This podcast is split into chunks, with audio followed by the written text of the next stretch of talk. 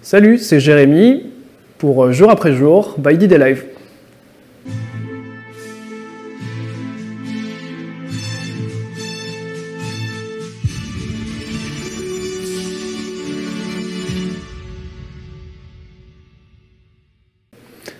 Donc aujourd'hui, on va parler du D-Day, donc du 6 juin 1944 pour euh, la zone Utah Beach, et plus précisément la 4e division d'infanterie, dont euh, on va rentrer un peu dans les détails aujourd'hui.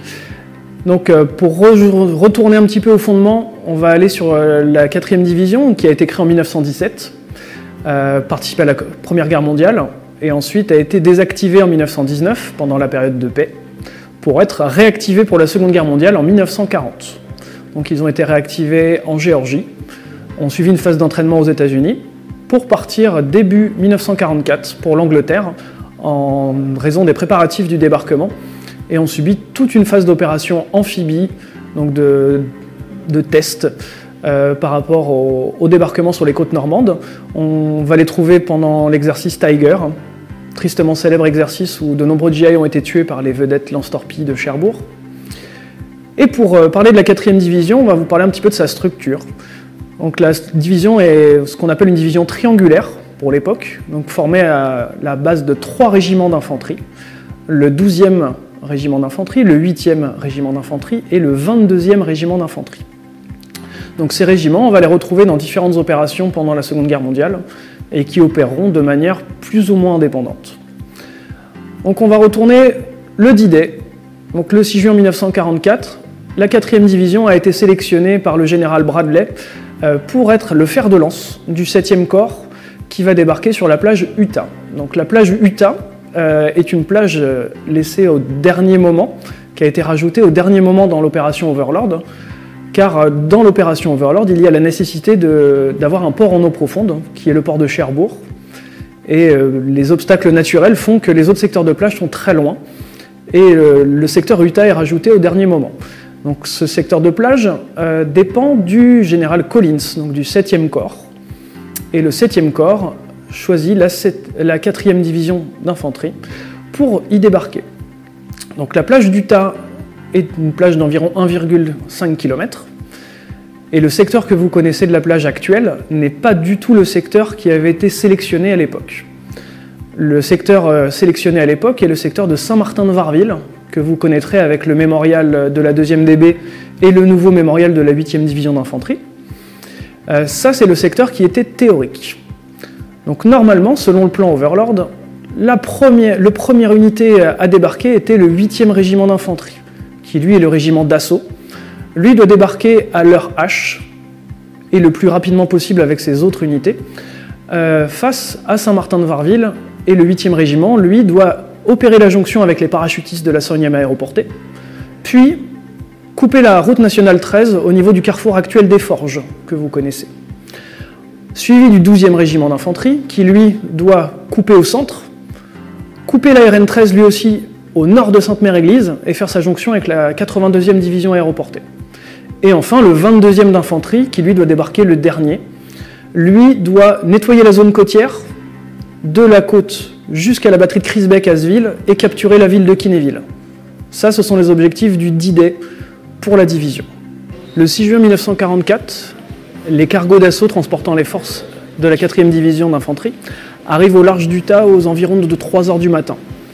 Donc là, pour les hommes, ça débute le transbordement. Donc les hommes transitent froid, beaucoup sont malades.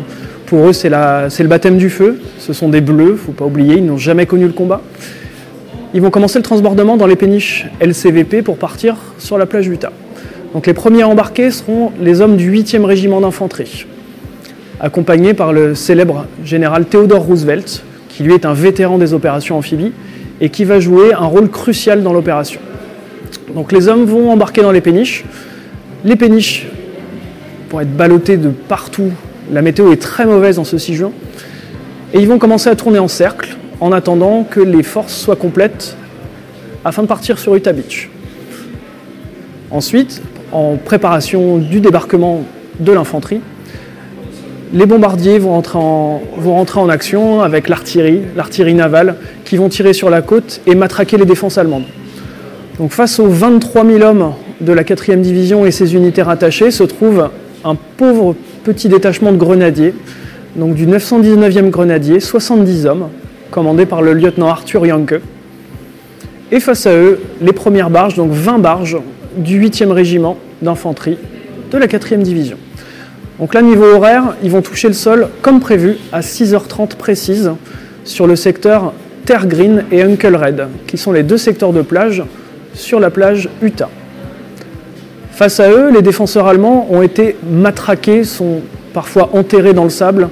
Les défenses sont quasiment inactives et à part quelques tirs sporadiques, la résistance va être relativement aisée sur la plage. Mais l'artillerie qui, se trouve dans l'arrière-pays, elle va rentrer en action face à l'infanterie. Et le point d'appui va être sécurisé aux environs de 9 heures. La résistance allemande cesse. Donc le 8e régiment d'infanterie, lui, a débarqué à 6h30.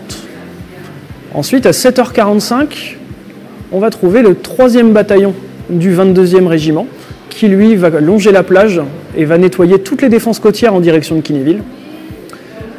À, juste un peu après, aux alentours de 10h, on va trouver le 22e régiment, le reste, donc le premier et le second bataillon, qui eux vont avoir la mission d'aller vers les batteries côtières de Crisbeck et d'Asville. Et ensuite, à midi, le dernier régiment à arriver sera le 12e régiment d'infanterie, commandé par le colonel Reader, qui lui doit traverser la zone de marais et se rendre le plus vite possible auprès des parachutistes de la 82e. Le 8e régiment, une fois sa mission accomplie sur la plage, vont suivre la chaussée numéro 1, 2 et numéro 3, qui sont donc des routes surélevées de la zone qui a été inondée par les Allemands. Et on a le deuxième bataillon du 8e régiment qui va par la petite route de Poupeville, effectuer la première jonction avec les aéroportés aux alentours de midi.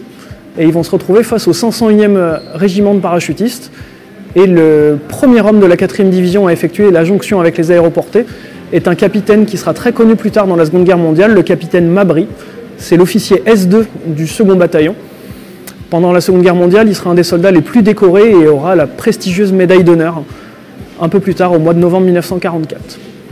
Sur l'autre chaussée, la chaussée numéro 2, il va y avoir le 3e bataillon du 8e régiment qui, lui, va effectuer sa jonction avec le 506, qui ont déjà capturé la batterie de Brécourt. Et eux vont rentrer dans Sainte-Marie-du-Mont aux alentours de 13h. Sur la chaussée numéro 3, vous allez retrouver le 1er bataillon du 8e régiment toujours, qui lui effectue sa jonction avec le 502e régiment aéroporté et le lieutenant-colonel Cole. Et eux vont avancer vers Boudeville et s'arrêter vers les forges où ils atteindront leurs objectifs pour la nuit. Donc le troisième bataillon du 22e, qui lui a débarqué en longeant la côte, vous vous rappelez, pour nettoyer les, positions côtières jusqu'à Kinéville, eux vont avoir beaucoup de difficultés et vont réussir à s'emparer pendant la journée de quatre points d'appui, donc WN, Widerstand-Nest, et vont réussir à s'arrêter au niveau du Hamel des Crutes aux alentours de 21h. Les deux autres bataillons, du 22e régiment et le 12e régiment, eux ne peuvent pas emprunter les chaussées de plage, car ces chaussées, euh, vous imaginez, il y a plus de 23 000 hommes, des tonnes de matériel qui transitent par la plage, et donc les, pauvres chaussées qui sont très étroites dans les marais sont saturées d'embouteillages, de véhicules, de chars, d'hommes, et euh, ordre va être donné de directement couper dans la zone marécageuse. Et le 12e et le 22e vont connaître euh, une journée assez difficile. Ils vont mettre près de 7 heures à traverser la zone de, marécage et parfois jusqu'à plus haut qu'eux-mêmes, dans des trous d'obus. Ils vont manquer de se noyer. Et eux vont rejoindre Saint-Martin de Varville. Et malheureusement, au soir du 6 juin, eux, ils n'iront pas beaucoup plus loin. Ils vont se retrouver vers Saint-Martin de Varville, Saint-Germain de Varville, mais n'iront pas beaucoup plus loin.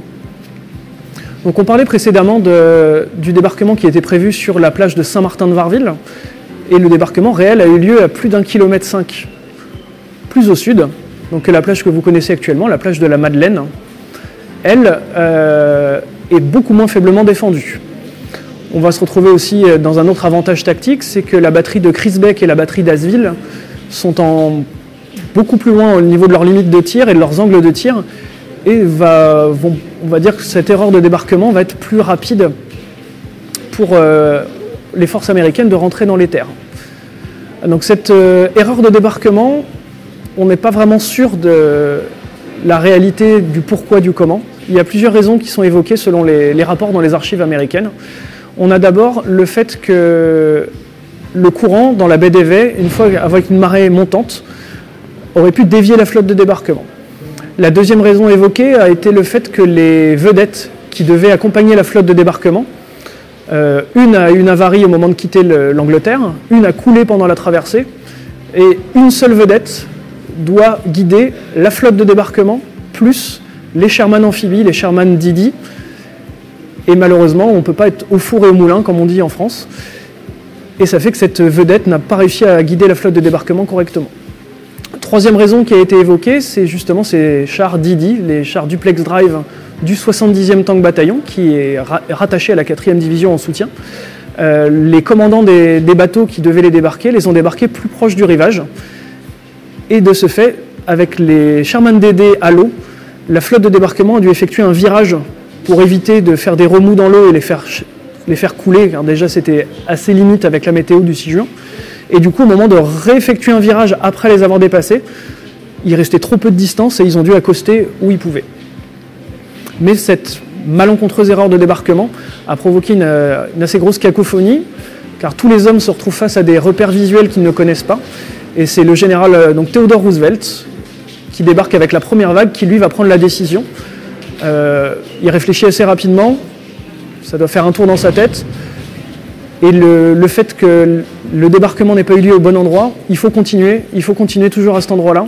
Ce sera plus rapide pour prendre l'émission et tout se passera bien pour le, sud des opérations. Et il va prononcer cette phrase très connue qui est Nous commençons la guerre ici. En cette fin de journée, le 6 juin 1944, le bilan est relativement mitigé vis-à-vis des objectifs. Pour le 8e régiment d'infanterie, lui, l'objectif est atteint. La route nationale 13 est coupée au niveau du hameau des Forges et ils se trouvent face à une poche de résistance de Géorgiens qui les empêche d'avancer sur Sainte-Mère-Église. Le 12e régiment, lui, au centre, n'a pas réussi à faire sa jonction avec la 82e Airborne et se retrouve bloqué juste au-delà de Saint-Martin-de-Varville, pas très loin de Neuville-au-Plain, face à une résistance allemande qui ne peuvent surmonter en cette journée. Le 22e régiment, lui, c'est la catastrophe. Et la catastrophe, euh, vous verrez dans un prochain épisode, la catastrophe euh, ne fait que commencer. Eux, les batteries côtières de Crisbeck et Asville, sont à portée de fusil, mais inatteignables pour le moment. Et le 3e bataillon du 22e, lui, le long de la côte, n'a pas réussi à aller jusqu'à Kinéville et il n'y arrivera d'ailleurs jamais dans les jours suivants. Niveau pertes, euh, le bilan est très très positif. Les pertes escomptées sont beaucoup plus légères. on parle de 197 tués, pour la 4e division et ses unités rattachées. Mais sur ces 197 tués figurent 60 portées disparues de la batterie B du 29e fil d'artillerie, qui est l'unité rattachée d'artillerie du 8e régiment, qui eux ont connu un destin tragique, car cette matinée du 6 juin, leur euh, navire de débarquement a heurté une mine et les quatre canons automoteurs obusier M7, avec tout leur équipage et leurs munitions, ont été envoyés en l'air et euh, dont on n'a jamais retrouvé aucun signe jusqu'à nos jours.